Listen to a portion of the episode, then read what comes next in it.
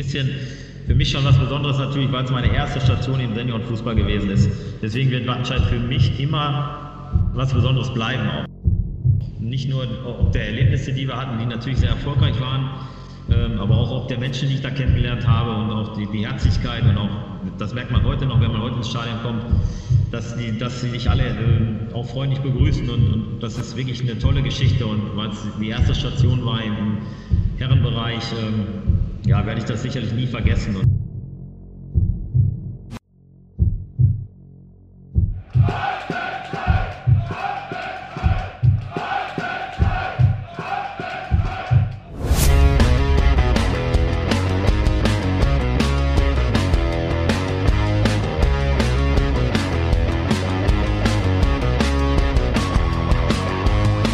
Und heutiger Podcast wird euch präsentiert von unserem Partner im Einzelhandel Rewe Lenk. Moderiert wird er von Robert Bogitt. Ja, liebe Neuner, herzlich willkommen bei unserem Podcast Herzlich anders. Heute ist zu Gast eine Person, die ihr sicher alle noch kennt, André Pavlak. Hallo André. Ja, hallo Robert, ich grüße dich. Äh, schön, dass ich dabei sein darf.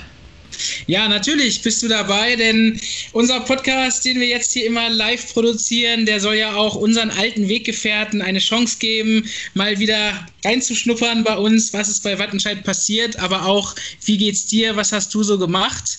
Und ja, wo treffen wir dich gerade an? Was machst du heute Schönes?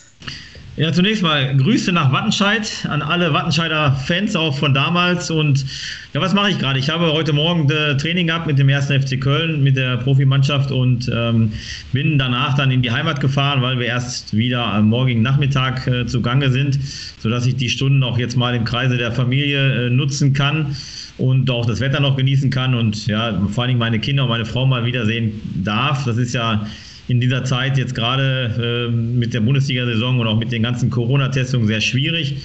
Deswegen freue ich mich, dass ich heute Nachmittag mal wieder in der Heimat sein darf. Ja, da sprichst du schon an mit der Bundesliga und den Corona-Tests. Wie du weißt, bei uns ruht ja der Ball. Die Oberliga Westfalen kann ja leider nicht spielen. Ähm, wie ist denn das für dich eigentlich, wenn du jetzt das vergleichst? Die Bundesliga, ihr seid immer aktiv, ihr habt, ich sag mal, relativ geregelten Spielbetrieb und im Amateurbereich ist das nicht möglich. Wie kriegst du das so mit? Wie beurteilst du das? Ja, ich finde das äh, grundsätzlich sehr schade, dass, dass äh, die Amateur- und Jugendmannschaften aktuell nicht am Spielbetrieb teilnehmen können. Klar, wir wissen gerade auch jetzt wir in Köln, dass das um das Privileg, was wir haben, dass wir spielen dürfen. Äh, wir investieren dafür natürlich eine ganze Menge an, an Zeit und Testungen auch, vor allen Dingen, und ich denke auch äh, finanzielle Mittel logischerweise. Das ist klar, das geht leider im Amateurbereich nicht in dem Umfang. Wir werden aktuell jeden Tag getestet. Wenn ich mir das vorstelle, dass es äh, im, im Jugendamateurbereich gemacht werden würde, was das für ein Aufwand wäre, natürlich logischerweise mit medizinischem Personal, mit dem nötigen Labor dahinter. Das ist gar nicht leistbar. Aber ich finde das extrem schade natürlich, äh, dass niemand spielen darf und, und gerade vor allem auch Kinder, die aktuell nicht spielen dürfen. Ähm, da verlieren sie unheimlich viel Zeit und auch ja, Amateurmannschaften haben vor der Saison viel investiert, wahrscheinlich an, an Zeit und auch an Geld und es geht dann teilweise auch um Aufstiege und so weiter. Dass das alles aktuell sehr, sehr schwierig ist, finde ich sehr, sehr schade. Glaubst du denn, dass da die Schere zwischen Profitum und Amateursein immer weiter auseinandergeht? Ich glaube, dass wir sehr gehörig aufpassen müssen, dass das nicht passiert. Ähm, wir haben natürlich aktuell auch nie keine Zuschauer in den Stadien und ähm, ich glaube, dass wenn das wieder vorbei sein sollte, irgendwann mit der, mit der Pandemie, beziehungsweise wir wieder Zuschauer reinlassen dürfen, dass die Stadien, auch wenn sie voll sein dürften, nicht voll werden aktuell. Ähm, weil ich glaube schon, dass viele Leute auch ja, gesehen haben, dass es noch andere Möglichkeiten gibt auch zu dem Fußball und ähm, die Leute auch mal gerade am Samstag oder am Sonntag auch mal mit ihrer Familie was machen werden. Da müssen wir schon aufpassen als, als Profis und ja, die Unterstützung für den Amateurbereich ist ja ein, ein, Stück weit auch gegeben über, über, die, die, über den DFB, dass es für Nachwuchsspieler dementsprechend das Geld in die, äh, in die Amateurvereine fließt, da wo die Jungs ausgebildet worden sind. Aber klar, da musst du richtig aufpassen und ähm, ich hoffe, dass der DFB und, und natürlich auch die Bundesliga-Vereine dementsprechend dann auf die Amateurclubs zugehen werden. Und ähm, das ist ja jetzt sicherlich auch in, in Zukunft mit Auf- und Abstiegsregelungen, Regionalliga, Oberliga, Dritte Liga, müssen wir einiges tun. Und da sollte der, der Profisport ähm, auch wieder ein Stück weit auf die Amateurclubs zugehen. Bleiben wir erstmal noch mal kurz beim Profisport. Du bist ja jetzt schon eine Weile Co-Trainer beim ersten FC Köln, hast den FC Köln ja auch zum Aufstieg geführt. Als Trainer durftest du ja noch kommissarisch übernehmen. Ähm, ja, wie ist es denn momentan die Stimmung in Köln? Wir reden mal nicht über die aktuelle Tabelle oder über eure Ergebnisse, aber plauder doch mal so ein bisschen aus dem Nähkästchen. Wie erlebst du denn momentan so die Saison bei euch?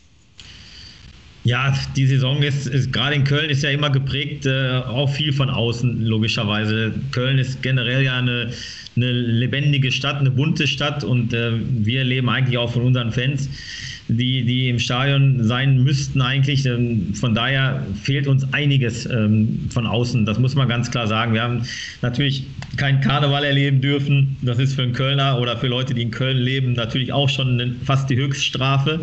Dazu kommt jetzt dann natürlich äh, im Stadion keine Zuschauer. Die sportliche Situation kennt ihr alle. Das ist, äh, da ist natürlich immer gehörig Druck auf dem Kessel wenn dann auch die Medien in Köln tagtäglich dort stehen, tagtäglich berichten, sowohl Print als auch TV. Ähm, ja, da ist immer was los. Deswegen die Stimmung an sich innerhalb der Mannschaft ist nach wie vor gut. Und ähm, wir wussten ja vor der Saison auch, was wir uns da einlassen und, und dass es schwer wird und dass wir auch relativ spät erst auf dem Transfermarkt tätig werden konnten aufgrund des späten Verkaufs von John Cordoba. Äh, das war uns allen bewusst, dass das schwer wird. Und ähm, deswegen ist die grundsätzliche Stimmung im Verein ist, ist schon gut und ähm, unser Motto spürbar anders. Ähm, das, das ist auch tatsächlich so. Also wir, wir bleiben alle relativ cool, auch wenn in der Stadt oder von außen relativ viel äh, immer auf uns einprasselt. Aber grundsätzlich, ja, alles ganz cool soweit. Da sprichst du euer Motto schon an. Es klingt ja so ähnlich wie unser Podcast hier. Herzlich anders Steht natürlich nicht in Verbindung mit euch, aber ist schon ein schönes Motto. Ähm, wenn du so ein bisschen deinen Arbeitsalltag als Co-Trainer vergleichst mit deiner Zeit als Trainer, du hast ja einige Aufstiege gefeiert, du hast ja mit Felbert, mit Uerding, mit uns äh, große Erfolge gefeiert. Ähm, ist dein, sind deine Tätigkeiten jetzt als Co-Trainer grundsätzlich anders? Du stehst ja ein bisschen in zweiter Reihe oder würdest du sagen, du hast eigentlich jetzt noch mehr Verantwortung, auch wenn dein Name vielleicht am Ende des Tages nicht auf dem Spieltagsbogen steht? Hm. Nee, also tatsächlich mehr Verantwortung habe ich nicht. Und das ist vielleicht auch der größte Unterschied äh, zum normalen Alltag als Cheftrainer. Du hast halt nicht mehr den, den endgültigen Hut am Ende des Tages auf oder und ich muss auch mein Gesicht nicht in die Kamera halten und ständig Interviews geben oder die, die Spieltagspressekonferenz halten. Das macht alles der Cheftrainer. Also das ist sicherlich der größte Unterschied zu dem, was ich vorher erlebt habe. Ähm, der normale Trainingsalltag da würde ich eher sagen, habe ich fast noch mehr zu tun als vorher, weil du natürlich, klar, du, du arbeitest mit, mit einer Profimannschaft, mit 25 Profispielern. Du musst halt keine Rücksicht nehmen äh, auf berufstätige oder sonstige Dinge. Das, das, du kannst halt im Prinzip das tun und lassen mit der Mannschaft, wann du das willst. Ähm, wir haben unheimlich viele Aufgaben aufgeteilt bei uns im Trainerteam. Also das Training an sich, da, da ist es immer so, dass die Co-Trainer das vorbereiten ähm, je nach dem jeweiligen Thema der Woche, was wir, was wir uns so auf die Fahne geschrieben haben für den nächsten Gegner oder was grundsätzlich dann auch mal trainiert werden muss, taktisch und auch technisch. Und das bereiten wir Co-Trainer vor. Und dann dazu kommt noch das natürlich das, die Analyse des Gegners, äh, die du dir immer wieder anschaust. Du, du, ich bin jetzt noch für die Standardsituation im, im, hauptsächlich verantwortlich. Also habe ich schon eine ganze Menge auch zu tun. Also gar nicht weniger als vorher. Ähm, nur die endgültige Entscheidung, die hat halt immer dann jetzt der Cheftrainer, in dem Fall Markus Gistol, ähm, der dann natürlich sagen muss, pass auf, ähm, ich habe jeder eine Idee, das ist auch gut so, wir, wir, wir sprechen das tatsächlich demokratisch ab, wir sind da ja zu dritt äh, im, im, Trainer- und Co-Trainer-Team und da darf jeder seine Meinung frei äußern und ähm, wie gesagt, Markus trifft die Entscheidung, aber wir haben schon tagtäglich eine ganze Menge zu tun. Jetzt sprichst du auch so die Spielertypen bei euch an, also zumindest du hast nicht das Problem, dass du darauf Rücksicht nehmen musst, dass manche berufstätig sind. Das war zu deiner Zeit in Wattenscheid definitiv anders. Ähm, wie würdest du denn generell so die Charaktere bewerten in der Bundesliga? Ich sag mal, von außen nimmt man das ja immer so wahr, die Medieninterviews sind alle ein bisschen glatter, es muss alles ein bisschen gleichströmiger sein, aber Hand aufs Herz, du hast doch wahrscheinlich auch richtige Kerle bei euch oder richtige, die auch mal auf den Putz hauen, vielleicht wenn die Kamera mal nicht dabei ist. Ja, da, ja, Ohne Namen zu nennen.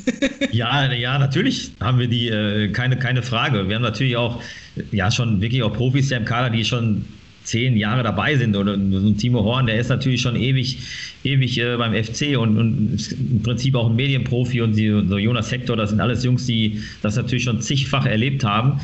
Ähm, das, deswegen, da geht es natürlich schon mal zur Sache. Klar, auf dem Platz oder auch in der Kabine, da, da wird schon auch rau, rau gesprochen und das muss aber auch so sein, das, das darf auch so sein. Ja, bei uns ist halt der Unterschied äh, noch, noch zu den Mannschaften vorher, dass wir unheimlich viele Nationalitäten natürlich im Kader haben. Bei uns werden im Prinzip drei Sprachen gesprochen oder versucht, drei Sprachen zu sprechen, teilweise mit Händen und Füßen. Ähm, das ist schon ein Riesenunterschied. Wenn ich jetzt an Wattenscheid denke damals, ähm, da werden wahrscheinlich dann jetzt auch hier meine, meine Freunde wie Tammy und äh, Lukas Fronczek und wie die anderen alle aus unserer Gruppe, die wir noch, die noch existiert per WhatsApp, die werden jetzt lachen, aber ähm, da haben wir eigentlich nur Deutsch gesprochen. Ähm, und deswegen ist schon ein Riesenunterschied. Du hast natürlich ganz, ganz viele Nationalitäten und jeder hat so ein bisschen sein eigenes Ego und so Instagram, Facebook, TikTok, was auch immer, ist da wichtiger teilweise als, als der als der eigentliche Job. Und ähm, das ist schon eine riesige Herausforderung, dann die Jungs immer in die Spur zu halten oder in die Spur zu bringen dass sie sich darauf fokussieren, was sie zu tun haben. Und das ist halt äh, Fußball spielen und da trainieren als Athleten, als Sportler, sich um das zu kümmern, was wichtig ist. Und ähm, da hast du natürlich andere Einflüsse, als wenn du jetzt in Amateurmannschaft trainierst, äh, logischerweise. Ist ja klar, weil die kommen ja wirklich dann teilweise nach der Arbeit um 19 Uhr zum Training und äh, wollen dann ja mit ihren Kumpels Fußball spielen. Das ist auch richtig so und das ist auch gut so. Das ist jetzt sicherlich ein bisschen anders. Das Ganze drumherum äh, ist alles ein bisschen lauter, ein bisschen bunter. Aber alles hat seinen Reiz. Alles hat seinen Reiz, ja. Wenn wir beim Reiz schon sind, ähm, was vermisst du denn am meisten am Amateurfußball oder was fehlt dir? Nach dem Training mal eine Kiste Bier in der Kabine. Das kann man schon so stehen lassen. okay. Ja, jetzt stelle ich mir beim ersten FC Köln, vielleicht wenn er dann den Klassenerhalt geschafft hat, ist vielleicht mal eine Kiste Kölsch drin für alle. Definitiv. Die wird es auf jeden Fall geben. Äh, na klar, aber rein, rein sportlich, ich, ich sage mal, äh, ist schon so, das ganze Brimborium drumherum ist teilweise auch nicht immer nur schön. Also manchmal ist es, da ist es wirklich in der, selbst in der Regionalliga, was ja schon eigentlich keine reine Amateurliga mehr ist, ähm, geht alles ein bisschen ruhiger zu. Du, du hast natürlich nicht die, die, diesen äh, Interview-Marathon nach dem, nach dem Spiel, wo dann, ich sage jetzt mal in dem Fall der Cheftrainer eine Stunde gar nicht da ist, weil er überall Interviews geben muss. Ähm, wir dann teilweise auch noch, noch dementsprechend natürlich warten müssen, weil wir noch einiges nachbesprechen. Das hast du in der, in der Amateurliga nicht. Und dann, Klar trinken wir auch unter Kölsch, ja, das ist dann auch mal so, aber es ist nicht so, dass du nach der, einfach mal gesellig oder wie wir damals in Wattenscheid einfach in unserem Entmüdungsbecken gelegen haben mit zehn Leuten und äh, oder in der Sauna gesessen haben und noch zwei, drei Stunden nach dem Training da waren und, und äh, einfach nochmal dummes Zeug erzählt haben. Das, das gibt es halt nicht und das ist schade und das vermisst man auch ein Stück weit. Vielleicht liegt es ja auch daran, dass du mit Wattenscheid mehr Siege feiern durftest als mit Köln, aber wer weiß, was noch kommt. Ne? ja, man gibt die Hoffnung nicht auf. Ähm, dann, ähm, wenn wir noch so ein bisschen in deine Zukunft schauen wollen an dieser Stelle, ähm, ja, ich will jetzt gar nicht darüber reden, ob du irgendwann mal den Trainerposten übernimmst beim ersten FC Köln, aber überdenkst du schon, dass du irgendwann auch mal vielleicht an der Seitenlinie stehen willst beim Bundesligisten oder vielleicht sogar im Ausland oder ist das für dich erstmal gar kein Thema? Also das ist grundsätzlich immer ein Thema und ich sage auch, wenn du den, den, äh, den Lehrgang zum Fußballlehrer absolvierst, dann gehst du ja damit rein mit dem Gedanken, irgendwann mal als Cheftrainer an irgendeiner Seitenlinie zu stehen, in welcher Liga letztendlich auch immer. Ähm, das ist natürlich auch mein, mein Gedanke. Ich habe es ja schon ein paar Mal machen dürfen. Ich habe ja auch dieses, wie du es vorhin schon angesprochen hast, den, den Aufstieg in die Bundesliga noch mitmachen dürfen. Diese drei Spieltage äh, am Ende der Zweitligasaison, das hat schon auch seinen Reiz. Das ist schon eine richtig coole Nummer und natürlich würde ich mir das wünschen, dass es dann irgendwann mal wieder so kommt. Wo, wobei ich sagen muss, ich bin jetzt nicht unglücklich in der Rolle, weil habe ich ja gerade schon mal skizziert, was so als Cheftrainer äh, und Co-Trainer so viel Unterschied ist da nicht, außer dass du halt dein, deinen Kopf nicht immer ins, in die Kamera halten musst. Ähm, deswegen ist das auch eine coole Geschichte und die Erfahrung nehme ich auch gerne mit. Das ist auch wichtig für mich gewesen, dass ich jetzt mal an der Seitenlinie nicht als Cheftrainer gestanden habe, sondern als Co-Trainer lernen konnte oder Sachen mitnehmen konnte. Aber für die Zukunft, ja, alles ist offen ich kann mir wirklich alles vorstellen, auch nochmal zu machen, aber ich habe das Glück oder bin in der glücklichen Lage, das wirklich auf mich zukommen zu lassen, was dann halt so passiert. Ich habe noch zwei Jahre Vertrag beim FC, wünsche mir den natürlich auch zu erfüllen. Weiß man im Fußball ja nie, aber ich hoffe, dass man dabei sein darf bis zum Ende oder dass man dann vielleicht nochmal verlängert, was auch immer dann passiert. sehen wir dann äh, spätestens 2023. Genau, wo wir dich dann sehen, an welcher Seitenlinie. Vielleicht sogar bei der SGW dann, wobei ich glaube, da müssen wir erstmal noch ein paar Ligen aufsteigen. Nee, das ist gar nicht so gesagt, Robert. Ganz ehrlich, also mich, ich finde, die Aufgabe muss halt immer reizvoll sein. Also ähm, klar, wenn, wenn du natürlich hauptberuflich Trainer bist, dann, dann hat das natürlich immer noch einen wirtschaftlichen Aspekt, logischerweise, weil du hast ja kein anderes Einkommen. Aber so grundsätzlich, finde ich, muss die Aufgabe erstmal sehr spannend sein und du musst da das Gefühl haben, hier kannst du was bewegen oder hier kannst du was auf die Beine stellen. Und so war es ja damals auch, wenn man ehrlich ist, zwei, 2010, als ich gekommen bin, da war, da war Wattenscheid in die Verbandsliga abgestiegen. Und ähm, ich glaube, letztendlich hat noch drei Spieler einen Vertrag dort, ähm, wenn ich mich recht entsinne. Und das war natürlich reizvoll. Das war für mich auch reizvoll, mit dem Start in, in, in den Seniorenfußball, nach dem Jugendfußball bei Schalke dann, dann da zu starten. Und deswegen sage sag ich immer, sag niemals nie. Wer weiß, was mit Wattenscheid und mir nochmal in Zukunft passiert. Wir werden dich auf jeden Fall im Auge behalten. Da kannst du dir sicher sein. Ja, das ist gut. Ich euch ähm, auch. Ja, jetzt sprichst du es schon an, ähm, deine Anfänge in Wattenscheid. Ich weiß gar nicht mehr genau, wer es gesagt hat, ob das bei diesem Interview war in der 09 Chronik mit dem Captain. Ähm, da fiel doch so ein Satz wie, was wollen wir eigentlich mit diesem Jugendtrainer vom FC Schalke 04? Kannst du dich daran noch erinnern? Ja, ich kann mich an den Satz in, dem, in der Chronik nicht erinnern, aber ich kann mich noch sehr, sehr gut an... Äh, an das erste Treffen mit den Fans im Loheide-Stübchen erinnern. Udo Ortmann damals vorneweg, das ist mir noch, heute komme ich super mit dem klar. Ich weiß, das war noch damals auch, dass er die Frage stellte, was willst du eigentlich anders machen hier, als andere schon gemacht haben? Doch, daran kann ich mich sehr, sehr gut erinnern. Ähm, dass das Skepsis war, ist ja auch völlig normal. Ich kam aus der 14 oder 15 von Schalke und habe acht Jahre lang dort gearbeitet und, und hatte acht Jahre dementsprechend keine, keine Seniormannschaft trainiert, beziehungsweise im Vor Vorgang sowieso nie eine Seniormannschaft trainiert. Dass das erstmal äh, mit Skepsis beachtet wird, dann auch gerade bei, bei den wirklich bei den Fans in Wattenscheid, die mit voller Herzblut äh, dabei sind bei dem Verein, ähm, was ich sehr, sehr schätze und auch wie gesagt, im Nachhinein auch wirklich lobend erwähnen muss, das ist wirklich dieses Herzblut und ähm, deswegen konnte ich die Skepsis äh, schon auch nachvollziehen. Aber ich war mir sicher, dass ich in der Lage bin, ja, einfach nur was Neues zu bewegen. Und ähm, das hat mich halt auch gereizt. Und deswegen, das, das, im Nachgang muss man sagen, war das auch genau der richtige Schritt. Ja, du hast ja dann auch, ich glaube, die erste Saison bei uns in der Westfalenliga waren wir, glaube ich, Sechster, wenn ich es richtig in Erinnerung habe. Ja, ist korrekt. Genau, da hast du ja so langsam den Kader geschmiedet und dann ging ja der beispiellose Aufstieg eigentlich los. Ähm, Hast du denn eigentlich noch, wenn du so zurückdenkst an die Zeit, auch Momente, wo du mal gedacht hast, oh Gott, was habe ich mir da eigentlich für eine Aufgabe aufgehalst? Schaffe ich das? Ja, jetzt könnte ich sagen, spätestens als ich den Tam geholt habe, habe ich mir das gedacht, aber das äh, wäre jetzt, jetzt ein Spaß.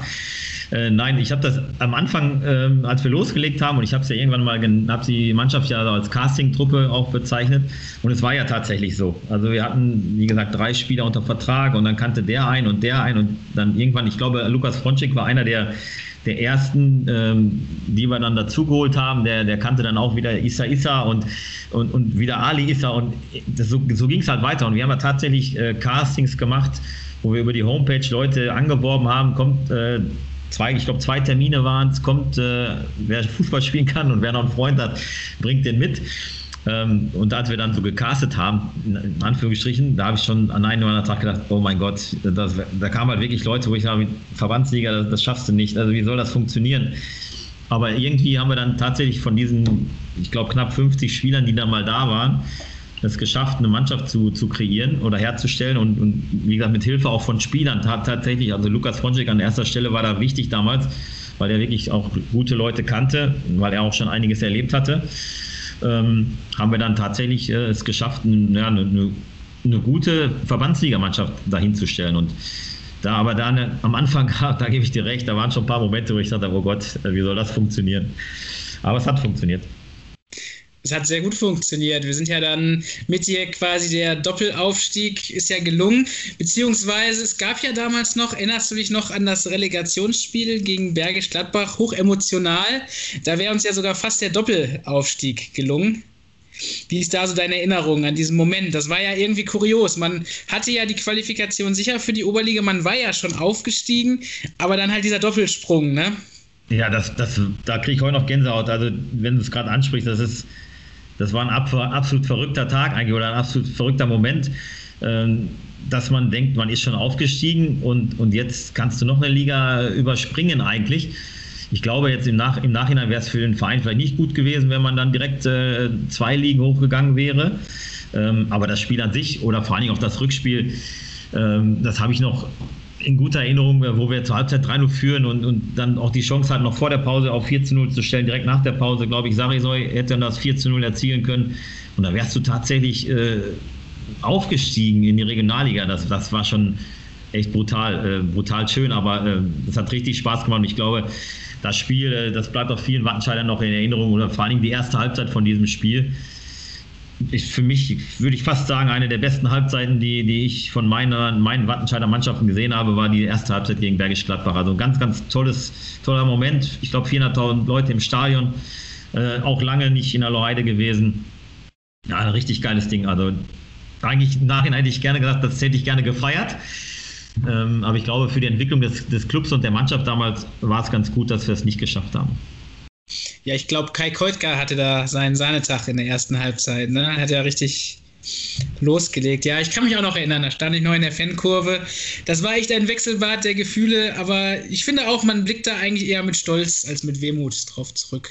Ja, absolut. Absolut, weil du, du hast ja auch im Prinzip ja bist aus der Verbandsliga aufgestiegen und hast gegen eine Mannschaft Bergisch Gladbach gespielt, die in der Oberliga NRW damals unterwegs war und, und ähm, ja auch schon eine gewisse Rolle gespielt hat. Also das war ja auch keine schlechte Mannschaft und, und das von daher war auch nicht ganz so einfach für uns, aber ähm, toller Moment, definitiv. Bleibt hängen. Bist du deinem Trainerkollegen Dietmar Schacht nochmal begegnet im Laufe deiner Karriere? ja, ich glaube nicht, dass wir die größten Freunde äh, geworden sind äh, nach diesen beiden Spielen und wahrscheinlich auch nicht werden in Zukunft, aber ich muss sagen, ich bin ihm nie wieder begegnet. Okay, dann machen wir da einen Haken hinter an dieser Stelle. Dietmar Schacht, Wahnsinn, der Typ. Auf jeden Fall. Lange ist es her. Ähm, ja, dann ähm, seid ihr ja in die Regionalliga dann damals aufgestiegen in der Saison danach, ähm, nachdem das Relegationsspiel nicht funktioniert hat. Ähm, wie hast du diese Oberligasaison ähm, dann erlebt? Also klar, das Relegationsspiel hat man nicht geschafft, aber irgendwie war dann doch so im Hintergrund die Stimmung, ja, wir spielen trotzdem wieder oben mit. Wir schaffen den Aufstieg dann auf sportlichem Wege. Wie hast du es erlebt, die Zeit? Ja, genau so. Und genau so habe ich auch die Mannschaft erlebt. Die haben nach, natürlich waren wir alle enttäuscht äh, nach dem nicht geschafften Aufstieg, das ist klar. Aber man hat sofort auch, wir haben uns danach noch, auch noch mal gesehen und ähm, eigentlich war so für alle, ähm, wir haben gesehen, wir können mithalten mit Oberligamannschaft oder mit einer guten Oberligamannschaft und, und äh, können so ein Ding auch umdrehen. Ich glaube, das Hinspiel war ja 0-2 und äh, das haben wir, haben wir gedreht. Und da war zu erkennen, also hier könnte mehr gehen. Und es war ja uns auch klar, dass wir noch den einen oder anderen Spieler dann dazu holen wollten und werden im Sommer, sodass die Mannschaft mal definitiv nicht schlechter geworden ist. Und ähm, das hat uns alle bestärkt ähm, in der Meinung, dass wir es schaffen können, dass wir es sportlich schaffen können. Und das hat die Mannschaft dann auch gezeigt äh, mit einem unglaublichen Zusammenhalt, einem unglaublichen Support auch von außen. Ähm, da sind mir einige Spiele in Erinnerung, die wir dann auch äh, gedreht haben oder deutlich gewonnen haben und dann am Ende des Tages, ich glaube, das war zu Hause, das Spiel gegen Dornberg, und dann diesen einen Punkt noch geholt haben, den wir brauchten. Also es war, war äh, wirklich insgesamt eine, eine, komplette geschlossene Leistung von allen, die, die mit der Mannschaft zu tun hatten und vor allem von der Mannschaft. Ähm, von Anfang an war der Glaube da, dass wir es schaffen können. Ist da nicht noch der Tammy dem Linienrichter hinterher gerannt? Ich weiß es nicht, da war doch was.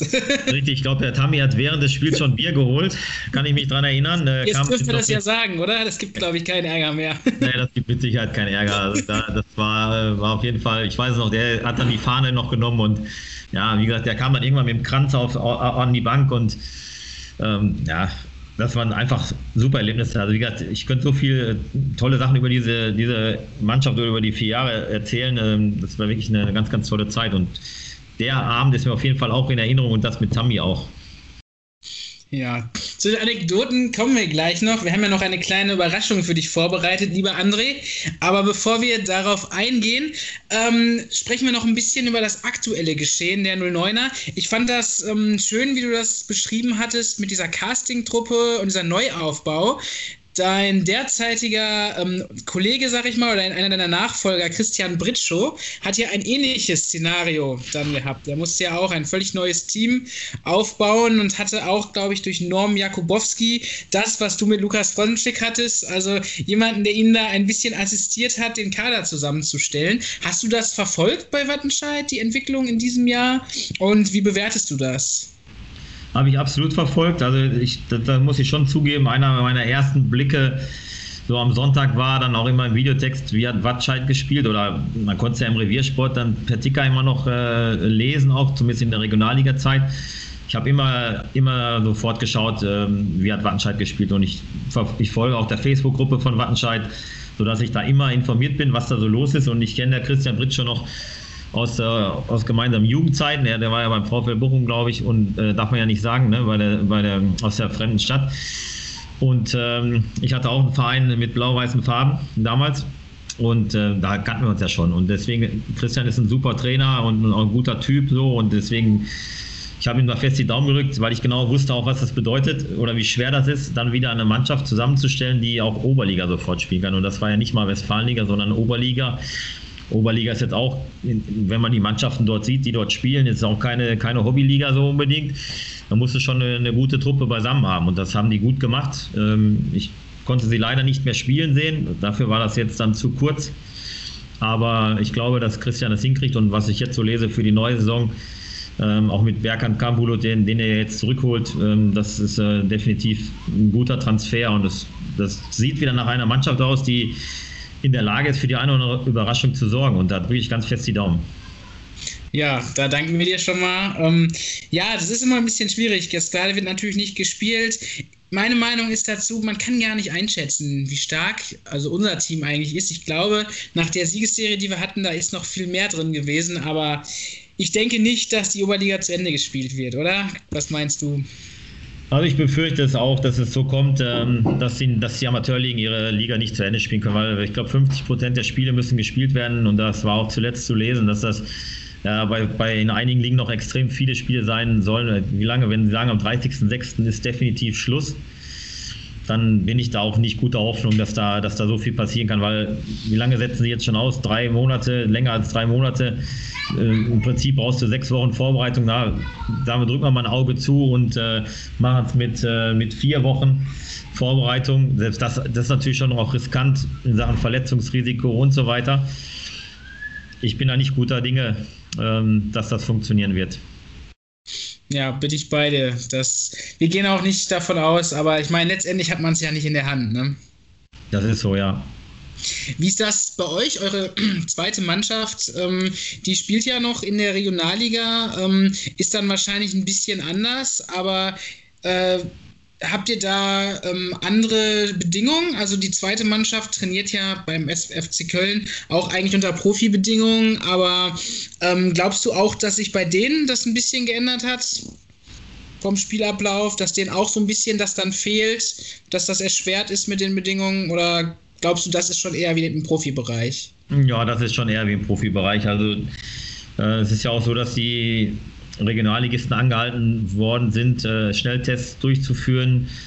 Die testen jetzt auch zweimal die Woche. Äh, immer auf den Tag vor dem Spiel muss getestet werden, sodass sie alle relativ safe, natürlich äh, relativ in Anführungsstrichen, muss man ja sagen, was ist schon sicher heutzutage äh, dabei, aber sie haben zumindest die Gewissheit äh, am Freitag, äh, wenn sie am Samstag spielen, dass da in dem Fall erstmal gesunde Menschen auf dem Platz stehen. Und das ist ja für alle Regionalligisten gleich. Alle müssen das machen und die müssen auch die Tests beim Verband einreichen. So dass das kann, da kann auch keiner schludern. Ähm, du kannst jetzt, hast eine relative Sicherheit, äh, zumindest, dass, dass die Spieler erstmal alle gesund sind. Deswegen spielen sie auch und das, das, deswegen betreiben sie diesen Aufwand, den sie da machen. Bei uns die zweite Mannschaft ist natürlich komplett unter Profibedingungen geführt und ähm, aber denen fehlen natürlich auch die Zuschauer, das ist auch klar. Gerade jetzt bei uns natürlich vielleicht weniger. Unsere zweite hat jetzt natürlich nicht immer so viele Zuschauer wie jetzt Essen oder Aachen oder Oberhausen. Aber ähm, trotzdem, alle machen das äh, professionell und es ist ja auch, es zeigt ja auch, dass es fallen nicht so viele Spiele aus dort. Es sind immer mal wieder ein paar Fälle aufgetreten, aber ich glaube, dass es in der normalen Bevölkerung auch nicht jetzt viel, viel mehr oder weniger ist. Und, und deswegen schaffen die das auch so gut, das, das durchzuziehen. Also die haben ja schon, ich weiß jetzt gar nicht, wie viele Spiele genau, aber ich glaube, die haben noch zehn Spiele Rest oder elf. Ähm, die haben schon mal ihre 50 Prozent auf jeden Fall erfüllt und ähm, das, äh, da, da, muss man den Hut vorziehen. Das haben die wirklich sehr, sehr diszipliniert alle durchgeführt. Da.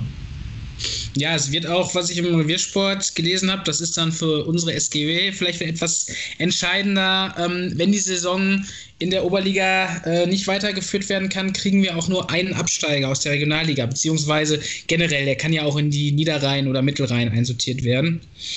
Ähm, ich glaube, da sind sie sich noch nicht ganz einig, aber auch das wäre, glaube ich, für die Oberliga gut, weil sonst wäre die Staffel noch größer. Ne?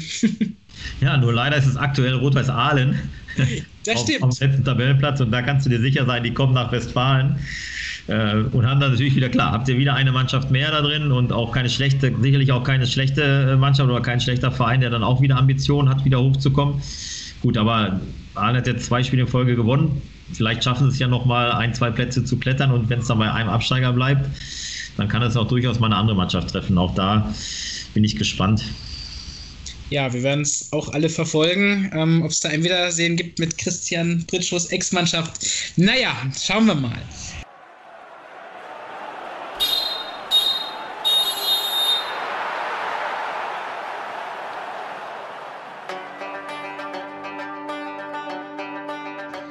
Revelenk.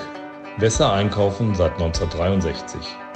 Wir sind nicht einfach nur ein Supermarkt. Nein, wir sind ein Familienunternehmen, denn auch unsere Söhne haben ihre Leidenschaft für den Lebensmitteleinzelhandel entdeckt und sind mit im Unternehmen. Heute sind wir einer der führenden Rewe-Händler im Ruhrgebiet mit unseren neuen Märkten in Bochum, Hattingen, Witten, Sprockhövel und in Wattenscheid. Bieten wir frische und qualitativ hochwertige Lebensmittel zu günstigen Preisen. Fast 500 kompetente und engagierte Mitarbeiter sorgen dafür, dass Rewe Lenk jeden Tag ein bisschen besser wird. Als Familienunternehmen sind uns die Quartiere, in denen sich unsere Märkte befinden, sehr wichtig. Hier arbeiten wir mit vielen Vereinen und sozialen Einrichtungen zusammen und nehmen aktiv am Leben vor Ort teil. Auch als Nachwuchsförderer des 09 Nachwuchs gehen wir den neuen Wattenscheider Weg mit, Ihre Familie Lenk.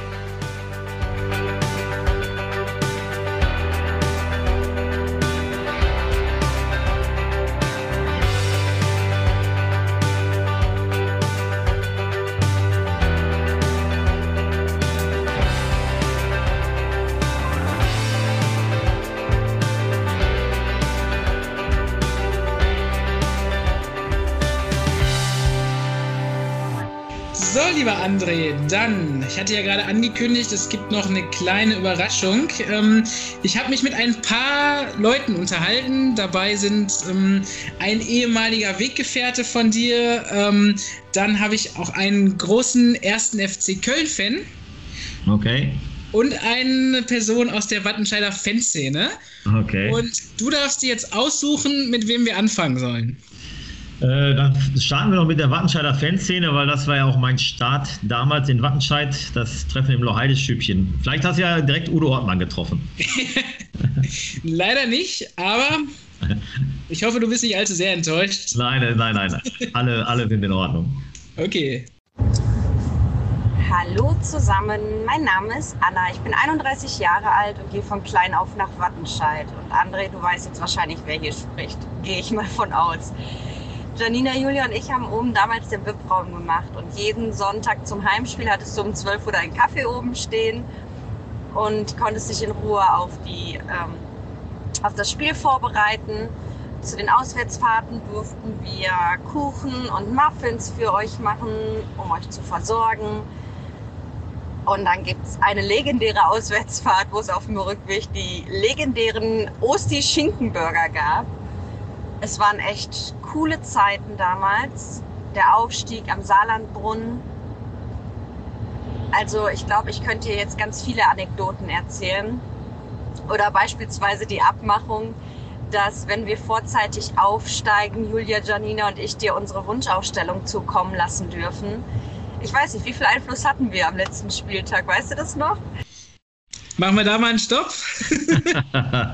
oh, wow, das war eine ganze Menge. Das war eine ganze Menge. Also okay, ähm, fangen wir mit der Aufstellungsgeschichte an, liebe Anna. Ähm, Ich weiß es tatsächlich nicht mehr. Ich, ich kann mich wirklich nicht daran erinnern, äh, wie viel Einfluss ihr da hattet äh, damals bei der Aufstellung, aber trotzdem eine schöne Geschichte. Ich kann mich schon noch daran erinnern, dass, es, dass, es, dass ihr was gesagt habt damals, aber ich weiß es nicht mehr hundertprozentig, was da war. Ähm, ja, der, der Aufstieg äh, am, am Brunnen, daran kann ich mich natürlich auch noch erinnern, als wir in der in der Kneipe dort gefeiert haben. Ähm, das ist, glaube ich, Osis Stammkneipe, sogar, wo wir da dort waren. Und äh, dass wir versucht haben, mit allem Mann bei Manu Olivieri in den, in den Smart zu klettern. Und, und ich, ich glaube, Manu Olivieri hat sogar gesagt, wenn ihr das schafft, dann zahle ich euch die Abschlussfahrt. Ähm, und ich, ich glaube, wir waren mit 18 Mann irgendwie da drin und ähm, das war super, das war super. Und auch die Burger-Geschichte ist mir noch in Erinnerung. Da haben wir, ich glaube, wir kamen aus Aalen, von Rot-Weiß Aalen und haben dann dort an der A2 gehalten und keine Ahnung, Osti hat da 100 Chickenburger äh, organisiert. Ähm, ja, er hat sie mal Chickenburger genannt und das, das war, war toll. Ja. Das war wirklich eine, eine richtig gute Zeit und äh, dafür danke ich euch auch sehr. Das, das habt ihr wirklich richtig, richtig gut gemacht und die Unterstützung war uns sehr, sehr wichtig und mir sehr wichtig auch, äh, dass ich mich stets darauf verlassen konnte, dass der VIP-Raum gut war und dass, äh, dass die, die Verpflegung rund um die Mannschaft gut war tolle Geschichte. Ja, nochmal vielen Dank an und schöne Grüße auch an Anna und Julia und auch Janina. Ich glaube, die Nachricht geht noch ein bisschen weiter. Ich lasse sie nochmal laufen. Naja, meine Frage an dich wäre jetzt, lieber André. Was war dein schönster Moment in Wattenscheid? Gibt es einen Moment, wo du sagst, das werde ich niemals vergessen, das, das gibt es einfach nur in Wattenscheid? Ja, ich bin gespannt. Ich wünsche dir auf jeden Fall alles, alles Gute weiterhin. Ganz liebe Grüße an deine Mädels und danke für diese verdammt coole Zeit. Ja, vielen Dank. Also der eine schöne Moment äh, fällt mir schwer zu sagen. Also was, was, was, ich, was ich immer gut fand, war das Wattenscheid-Lied. Also SG Wattenscheid äh, oder dieses SG Wattenscheid 09. Ähm, das war immer toll. Also das äh, fand ich Sing ruhig, wir haben noch ein bisschen Sendezeit. Stimmt's ruhig an. ja, warte, da muss ich gleich noch mal kurz nachdenken. Ähm, aber das war toll. Das war immer toll. Auch das Einlaufen vorher und dann, also, mir hat es auch am besten gefallen, dann auch vor der vor den Fans dort zu, zu stehen, zu sitzen, äh, ähm, das, das hat mir immer unheimlich viel Spaß gemacht. Und sicherlich die, die Aufstiege keine Frage. Also das, das immer der Moment, äh, der entscheidende Treffer, ich sage jetzt mal gegen Dornberg oder auch ähm, dann im, im ich glaube, das, als wir damals aus der Verbandsliga, als es klar war, dass wir auf, aufgestiegen sind, das war auch ein Heimspiel ähm, gegen Brambauer, glaube ich, war es damals. BV Brambauer, meine ich, ist es gewesen. Jetzt noch mal nachgucken. Da hat, glaube ich, Ali Issa relativ spät das Tor gemacht. Und äh, da war klar, dass wir aufgestiegen sind. Also das, diese Momente, die, die, die saugst du natürlich auf. Und ähm, was mir, was so abschließend aus der Regionalliga-Saison definitiv mir im Kopf geblieben ist, war äh, das Auswärtsspiel bei Rot-Weiß Oberhausen. Äh, da war es ja schon mal so ein bisschen kritisch äh, mit dem damaligen Präsidenten und ähm, naja, im Prinzip war ich ja gefühlt auch schon dreimal weg. Und ähm, dann gewinnen wir in Oberhausen 1-0 durch, durch ein Kopfballtor von Andersen und ähm, wie die Fans dann nach dem Spiel dann auch ja, den Namen gerufen oder meinen Namen gerufen haben und, und mich da gefeiert haben, war schon toll. Aber, und das ist das aller, allergrößte, was mir in Erinnerung geblieben ist, deswegen habe ich es mir auch bis zum Schluss aufgehoben, ist natürlich der Auswärtssieg beim VfB Bochum 2 äh, im legendären Ruhrstadion ähm, nach 2-0 Rückstand ähm, in der Regionalliga-Saison. Das noch gedreht zu haben und sehr, sehr spät und ich weiß nicht, wie lange wir dann nachher noch in der Kurve waren.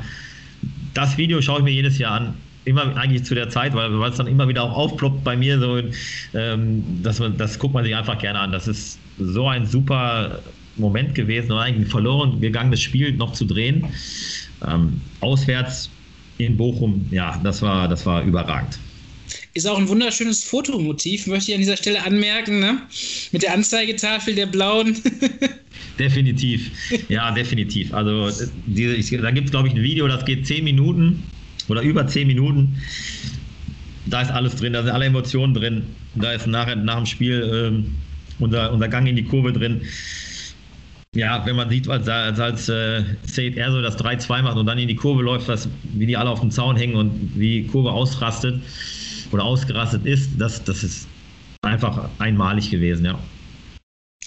Das stimmt, das habe ich auch Gänsehaut. da kommen Erinnerungen hoch. Ähm, ja, lieber André, dann hast du jetzt noch die Wahl zwischen einem Köln-Fan und deinem alten Wegbegleiter. Also den alten Wegbegleiter hebe ich mir bis zum Schluss auf. Ähm, kommen wir zum Köln-Fan. Okay, dann, ich glaube, du weißt noch nicht, wer es ist. Ich hole mal ein bisschen aus. Sagt dir der Name Aaron Bodo was? Ja, ja ich, Aaron ist, ist glaube ich, ein kleiner Junge, richtig? Genau, acht Jahre alt. Acht Jahre alt, der Köln-Fan ist. Und der, der, das schreibt mir auch immer wieder mal was. Und, und, und ich habe auch, glaube ich, schon mal was dorthin geschickt. Ähm, von John Cordoba, glaube ich, war es mal ein, ein T-Shirt oder so unterschrieben, ja. Ähm, sag mir was. Ich aber, ich selber habe ihn, glaube ich, weiß gar nicht, ob ich ihn richtig mal kennenlernen durfte. Es ist natürlich schon eine Weile her, als ich in Wattenscheid war. Aber ich glaube, der war auch mal in Köln am, am Trainingsgelände und habe da, habe ihn da getroffen, ja. Ja, ist ähm, im Herzen natürlich Wattenscheider, soll ich von seiner Mutter Steffi Granz ausrichten. Äh, aber auch erst FC Köln-Fan, natürlich. Ja, das ja. soll es geben, ne? Das soll es geben, ja. Okay, dann spiel's mal ab. Okay. Hallo André, ich heiße Aaron und mein Spitzname ist Bodo. Ich wollte von dir wissen, wer beim Training der lustigste ist. Mich würde natürlich am meisten interessieren, dass, ob Bornau im Training lustig ist, weil das mein Lieblingsspieler ist, seit Cordoba weg ist von Köln. Ja, und das wollte ich von dir wissen. Ja, lieber Aaron, äh, da kann ich dir äh, sagen, der Kingsley Ehizibue ist äh, ein absolut lustiger Vogel. Also Easy, so wie wir ihn nennen, hat immer gute Laune, ähm, macht aber alles zu 100% mit, aber hat immer ein Lachen im Gesicht, ähm, läuft auch immer wieder mal singend durch die Kabine oder durch den Kraftraum. Mit dem kannst du jegliche Art von Spaß haben. Das ist äh, auch ein wunderbarer Mensch und ähm, von daher ist er sicherlich einer der lustigsten. Äh, Sebastian Bonneau ist, ist auch äh, sehr lustig, ähm, aber sehr, sehr intelligenter Spieler, ähm, der, der mehr so einen Fokus auf die Ernsthaftigkeit hat, während wenn ein Training läuft. Das muss man sagen, der ist ähm, höchst professionell. Also der, auch was so in Sachen Vorbereitung aufs Training, Nachbereitung nach dem Training anbelangt, Krafttraining, ist Sepp immer, immer vorne trotz seines jungen Alters. Ist einer der, der wirklich absoluter Top-Profi. Und mit dem kannst du auch in Englisch sprechen, mit dem kannst du Deutsch sprechen, mit dem kannst du Flämisch sprechen, wenn man es kann. Ähm, Französisch auch, also auch da, der spricht vier Sprachen fließend und ähm, das ist immer wieder so ein Mix aus diversen Sprachen, die wir da sprechen. Das ist sehr, sehr lustig auch mit ihm und ähm, mit dem kannst du wirklich jegliche Art von Spaß haben. Aber ich würde sagen, der, der, der witzigste an sich ist der Easy. Okay. Ähm, der Aaron hat noch eine zweite Frage an dich. Dann hätte ich noch eine zweite Frage. Ähm, André, könntest du dir vorstellen, zurück nach Wattenscheid zu kehren? ja, ja, Aaron, das natürlich. Also ich komme sowieso immer gerne ins Stadion. Ich hoffe, dass ich jetzt erstmal als Zuschauer äh, ins Stadion kommen kann. Demnächst, wenn das mal wieder möglich ist, sowieso. Und ähm, wie ich schon mal gesagt habe, also nichts ist unmöglich im Fußball. Und es gibt ja diesen schönen Spruch, man sieht sich immer zweimal im Leben. Ja, warum nicht? Ähm, klar, vorstellbar ist alles, wenn, wenn die Rahmenbedingungen so sind, dass es, dass es dann reizvoll ist für mich. Ähm, ja, dann, und die Aufgabe wirkt mir spannend, dann würde ich auch sagen, denke ich drüber nach. Dann schauen wir mal. Daumen sind gedrückt. ja, und das ist eine super Überleitung zur SGW. Ähm, so, dann hast du schon eine Ahnung, wer es sein könnte? Ich vermute es, äh, dass es auf jeden Fall einer aus meiner alten Mannschaft sein wird. Ähm, ja, ich ten, tendenziell würde ich jetzt sagen Fronschik, Tam oder Zayas. Vielleicht auch Buckmeier. Ähm, das könnte so aus der Ecke kommen. Dann lass dich mal überraschen. Ja, bin ich gespannt. Ja, hallo zusammen. Äh, hier ist der Tammy äh, oder wie Frankie Huber sagen würde, die Bochumer Drecksau. und auch ich äh, möchte natürlich es mir nicht nehmen lassen und eine kleine Anekdote erzählen. Und äh, natürlich habe ich auch äh, eine Frage an unseren Ex-Übungsleiter und heutigen Trainer André Pavlak. Ja, eine äh, meiner hängengebliebenen Anekdoten von damals ähm, ist sicherlich äh, aus der Regionalliga-Zeit.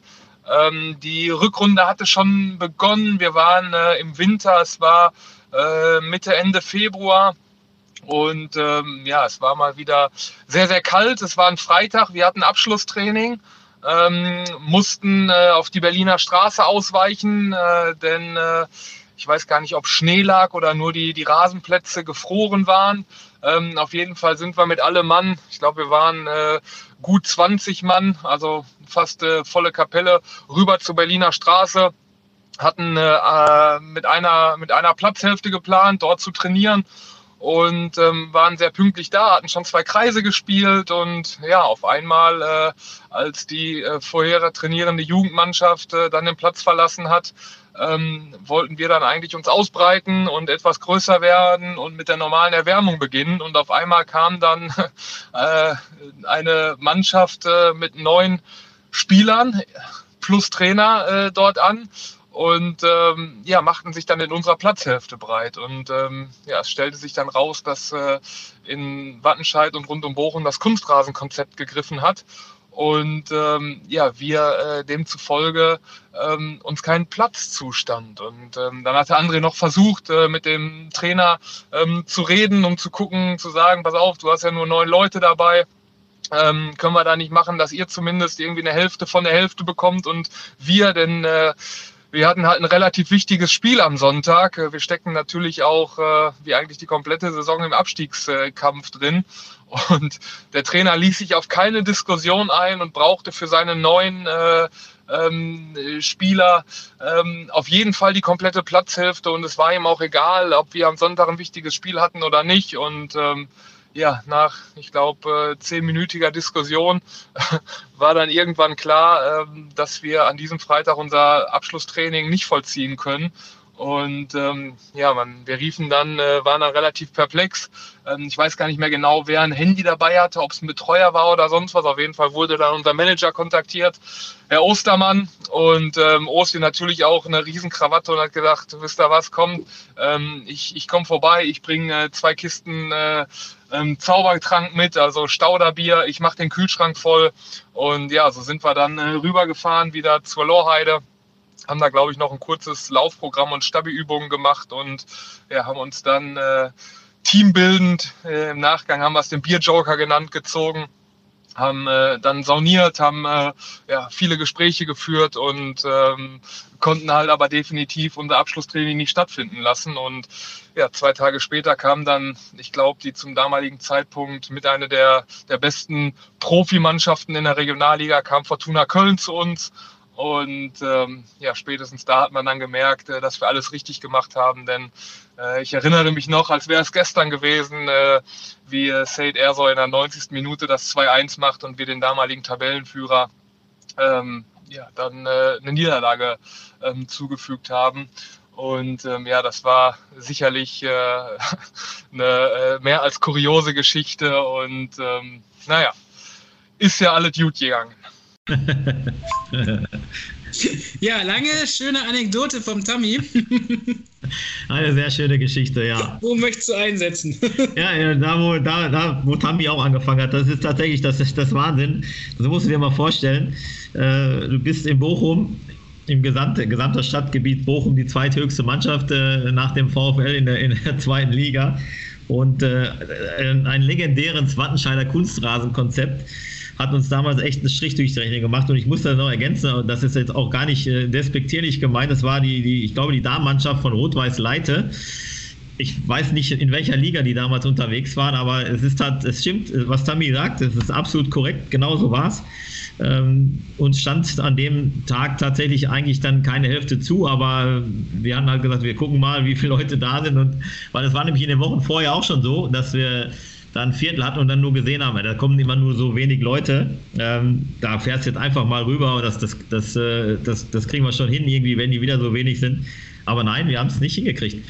Ähm, tatsächlich, äh, wir konnten diskutieren, so viel wir wollten. Es Leite stand die, diese Hälfte zu, die eigentlich wir belegen wollten und oder ein Viertel, das ging einfach nicht. Also es war absoluter Wahnsinn für eine Regionalligamannschaft, äh, da weichen zu müssen und äh, ja, wie es dann danach gelaufen ist, er hat, recht, wir waren noch im, im Lorheide-Stadion und ein bisschen laufen, haben ein bisschen Krafttraining gemacht und das war es dann auch. Und dann haben wir tatsächlich ähm, ja, den Zaubertrank zu uns genommen und am Wochenende gewonnen. Und wie man dann oftmals sieht, das ist gar nicht dann vielleicht mal gar nicht so entscheidend, was du, was du trainierst, sondern am Ende des Tages äh, haben wir so trainiert und haben alles richtig gemacht und aber es ist schon Wahnsinn. Also ich weiß gar nicht, ob es das noch gibt in, in Wattenscheid oder in Bochum, dieses Konzept, aber äh, ja, das ist echt eine Geschichte, die, die war damals für uns unglaublich.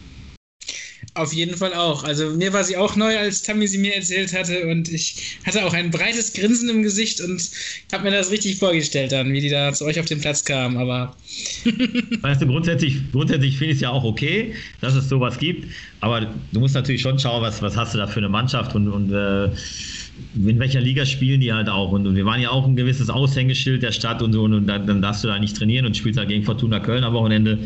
Also das, das war schon echt skurril und aber wirklich eine, eine, schöne Geschichte. Ja, die, die habe ich auch noch wirklich gut vorm Auge, ja, vom inneren Auge. Danke, Tammy, für die Geschichte. So, und Tammy hat natürlich auch noch eine kleine Frage zum Abschluss für dich. Ja, lieber André, ähm, die Frage, ähm, die ich vielleicht an dich hätte, jetzt auch äh, mit etwas Abstand, äh, wobei ich es auch ähm, damals schon immer beeindruckend äh, fand.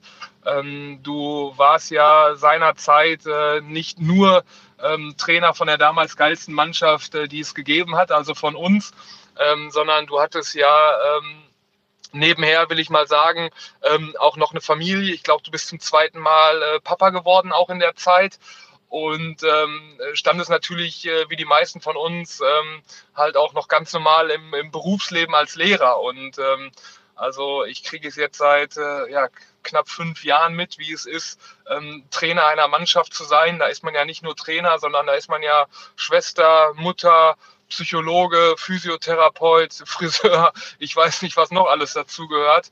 Ähm, ja, und ich wollte einfach mal wissen und ich könnte mir vorstellen, dass es für viele hier äh, auch interessant sein könnte. Ähm, wie war es damals für dich? Waren, war das das Trainerdasein auch mit uns. Wir waren ja auch nur mal eine Anhäufung äh, von ein paar Pflegefällen, äh, die du da trainieren durftest oder vielleicht auch musstest. Ähm, war das eher äh, ein schöner Ausgleich für dich, äh, eine schöne Ablenkung vom sonstigen Schulstress, sicherlich auch vom, äh, ich nenne es mal, positiven Stress zu Hause? Ähm, oder war das tatsächlich ausschließlich äh, harte Arbeit, die du dir hoffentlich hast mehr als gut vergüten lassen? Ja, ja, gut, wenn wir jetzt zum Thema Vergütung kämen, äh, das lassen wir dann mal außen vor. Ähm, das, das war, ja, das ist eine interessante Frage, die der Tammy da hatte. Ähm, das ist, ja, rückblickend äh, muss man sagen, es, nein, es war schon auf jeden Fall ein Ausgleich für mich grundsätzlich. Ich glaube, Fußball ist ja für alle, die, die selber mal gespielt haben, dann irgendwo immer wieder auch ein Ausgleich, einfach auch rauszukommen und vor allen Dingen auch mit in, in dem Fall ja, muss ich ja sagen, jüngeren Menschen, weil ich war ja deutlich älter als die, als die Spieler und die Pflegefälle, die der Tammy da so schön beschrieben hat, ähm, war das immer natürlich auch ein schöner, schöner Ausgleich, mit, einfach mit jungen Menschen zusammenzukommen, die, die Bock hatten, Fußball zu spielen oder die, die, die Bock hatten, Leistung zu bringen. Und dann macht es erstmal grundsätzlich ja erstmal Spaß, dann auch rauszukommen. Ich hatte ähm, grundsätzlich muss man sagen, ist ein, ist ein gutes Time-Management natürlich wichtig und äh, vor allem auch ein, ein guter familiärer Rückhalt. Ich habe da eine, eine, tolle Frau, die, die mir immer den Rücken freigehalten hat, ähm, auch mit der Kinder dann dementsprechend. Natürlich auch Kinder, ähm, die auch, ja, auch ein Stück weit auf ihren Vater verzichten mussten, aber immer wieder auch gerne mit ins Stadion gegangen sind. Also für die war das auch irgendwie auch toll. Ähm, deswegen gab es auch nie irgendwie Gemecker oder Gejammer zu Hause, dass Papa nicht da ist. Äh, das ist sicherlich nicht ganz unwichtig. Ähm, deswegen musst du auch die Zeiten, die du dann hast, äh, die dann frei sind, mit der Familie nutzen. Nicht sagen, dann gehe ich jetzt auch noch ein Spiel gucken oder jetzt, äh, keine Ahnung, mache ich dies oder das und mache was anderes oder bin für mich selber. Dann die freie Zeit, die, die dann nicht so oft da ist, musst du natürlich dann auch wirklich der Familie widmen. Das habe ich dann auch immer gemacht. Und ähm, als Lehrer damals war es natürlich schon so, dass, dass die, die Arbeitstage ja dann grundsätzlich nicht so lang sind wie bei vielen anderen Menschen. Ähm, oftmals hast du schon hast vielleicht vier Stunden, fünf Stunden, sechs Stunden, aber dann bist du um halb zwei, zwei, drei Uhr spätestens zu Hause und hast dann immer noch Zeit, äh, dich A, entweder um die Familie zu kümmern, wenn sie dann da ist, oder ähm, dich nochmal ums Training zu kümmern oder ein paar Dinge rund um den Fußball zu organisieren. Da hatte ich natürlich das große Glück, dass mein Job ähm, das dann auch ein bisschen hergab und ähm, ich dann die Familie nachmittags noch sehen konnte, bevor ich zum Training gefahren bin. Und ähm, das war dann sicherlich ganz gut, ähm, weil wenn ich ich habe das in Uerding anders erlebt, wo man dann direkt von der, von der Arbeit zum Training fahren musste, weil wir deutlich früher trainiert haben auch und dann erst abends spät nach Hause gekommen ist. Das war deutlich, deutlich schwieriger. als zu der Zeit in Wattenscheid. Aber ähm, klar, das ist ein gutes, gutes Time-Management ist da gefragt und ähm, eine verständnisvolle Familie und natürlich auch eine verständnisvolle Mannschaft die dann auch mal, ich meine, auf der A40 steht es ja auch mal im Stau. Ähm, wenn man dann mal vielleicht so kurz vor knapp erst da war, das ist auch ein paar Mal passiert, wo du dann sagst, gut, dass ich gute Co-Trainer habe. In dem Fall damals äh, mit, mit Christian Ovelhey Markus Brasch oder auch später Thorsten Kollmeier ähm, Co-Trainer hatte, die die mir unheimlich viel abgenommen haben schon. Und dann, das ist natürlich auch ganz wichtig, wenn du im Team da gut aufgestellt bist. Frankie Huber war ja schon da, hat, hat, hat das Trainingsmaterial hergerichtet. Eugen Kraftschick hat die Mannschaft im Prinzip schon äh, in, in der Physio vorbereitet, sodass dass man wusste, da sind Leute, auf die kannst du dich verlassen. Und ohne die wäre es nicht gegangen, sicherlich. Und ähm, deswegen da auch nochmal ein großer Dank an die, an die Jungs, auch an alle Jungs, die da im Hintergrund und Mädels, die da gearbeitet haben. Ähm, ohne die wäre es nicht gegangen. Und ja, deswegen findet, äh, wenn du als Trainer arbeitest, Tammy macht es ja in Ennepetal auch äh, schon relativ erfolgreich und ähm, dann ja, versucht ihr die Zeiten, die dann frei sind für die Familie, äh, auch zu, Zeit zu nehmen, damit die nicht zu kurz kommen, weil wenn da Ärger droht, ähm, dann wird es oftmals schwierig. Und das nimmst du dann halt mit. Und deswegen hatte ich großes Glück, das äh, so haben zu können. Und wenn du das nächste Mal auf der A40 im Stau stehst, dann freut sich der Tammy bestimmt über deinen Anruf. ja, das ist tatsächlich so. Mit, mit Tammy äh, bin ich regelmäßig in Kontakt und ich habe es ja auch schon mal gesagt, wir haben immer noch aus dieser Regionalliga-Zeit eine WhatsApp-Gruppe, wo äh, ziemlich viele Spieler drin sind. Manuel Olivieri noch dabei ist, Marco Ostermann noch dabei ist und wir haben da wirklich regelmäßig Kontakt ähm, gratulieren uns da äh, immer gegenseitig zum Geburtstag, was da sehr witzig ist. Es hat irgendwann mal einer mit begonnen äh, zu gratulieren und jeder weitere Teilnehmer dieser Gruppe hat kopiert einfach nur diesen, diesen Gruß und stellt den wieder rein, ja, als wenn es sein eigener wäre. Das, ist, das hat sich so eingebürgert inzwischen, ähm, dass es aber trotzdem schön ist, wenn du die Geburtstagsgrüße bekommst nur sind immer die gleichen. Aber es ist, ja, es ist eine schöne Geschichte am Rande, ähm, zeigt aber, ähm, wie die Mannschaft damals so getickt hat. Und wir haben uns jetzt auch im letzten Sommer noch, ähm, als es in, in, der Sommerzeit ganz gut war, also dass die Corona-Geschichte so abgeebbt ist, haben wir uns in Wattenscheid getroffen, haben einen schönen Abend in Wattenscheid gehabt. Ähm, ich musste auch mit Taxi nach Hause fahren sogar. Ähm, und das, das war, das wollen wir auch je, jedes Jahr wiederholen. Und das steht halt dieses Jahr wieder an, wenn es denn, äh, wie gesagt, die Bedingungen erlauben. Ja, das müssen wir alle wohl mal abwarten, wie es weitergeht. Aber bis auf jeden Fall in Wattenscheid immer ein gern gesehener Gast. ja, ich, ich komme auch immer wieder gerne her. Das ist, wie gesagt, so ein bisschen für mich schon was Besonderes natürlich, weil es meine erste Station im Seniorenfußball gewesen ist. Deswegen wird Wattenscheid für mich immer was Besonderes bleiben auch. Nicht nur ob der Erlebnisse, die wir hatten, die natürlich sehr erfolgreich waren, ähm, aber auch ob der Menschen, die ich da kennengelernt habe und auch die, die Herzlichkeit und auch, das merkt man heute noch, wenn man heute ins Stadion kommt, dass die, dass sie dich alle ähm, auch freundlich begrüßen und, und das ist wirklich eine tolle Geschichte und weil es die erste Station war im, im Herrenbereich, ähm, ja, werde ich das sicherlich nie vergessen und das, äh, das hoffe ich auch, dass, dass, ja, dass ich da so in Erinnerung geblieben bin, dass ich immer wieder gerne herkommen kann. Definitiv, André, da kannst du dich drauf verlassen. Ich spreche da einfach mal, glaube ich, für viele oder alle, wenn ich sage, wir freuen uns immer wieder, wenn du bei uns reinschaust. Ja, André, dann sind wir schon am Ende dieses super spannenden Podcasts mit dir. Ich möchte mich erstmal ganz herzlich bei dir bedanken, dass du dir die Zeit genommen hast und so ein bisschen einen Einblick gegeben hast ähm, in dein Tun und Sein beim ersten FC Köln, aber natürlich auch die wundervollen Anekdoten aus deiner glorreichen Zeit bei uns. Und wir wünschen dir auch für deine Zukunft natürlich alles Gute beim ersten FC Köln.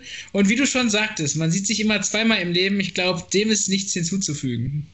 Ja, herzlichen Dank, dass ich dabei sein durfte. Nochmal auf diesem Wege herzlichste Grüße nach Wattenscheid äh, an alle Leute, die mich kennen und kennenlernen durften und die ich kennenlernen durfte. Tolle Zeit gewesen. Wie gesagt, ich komme gerne wieder zurück und äh, hoffe, dass ich euch bald auch im Stadion dann wiedersehen kann sobald das möglich ist, tauche ich da wieder auf. In dem Sinne, Glück auf! Glück auf, macht's gut!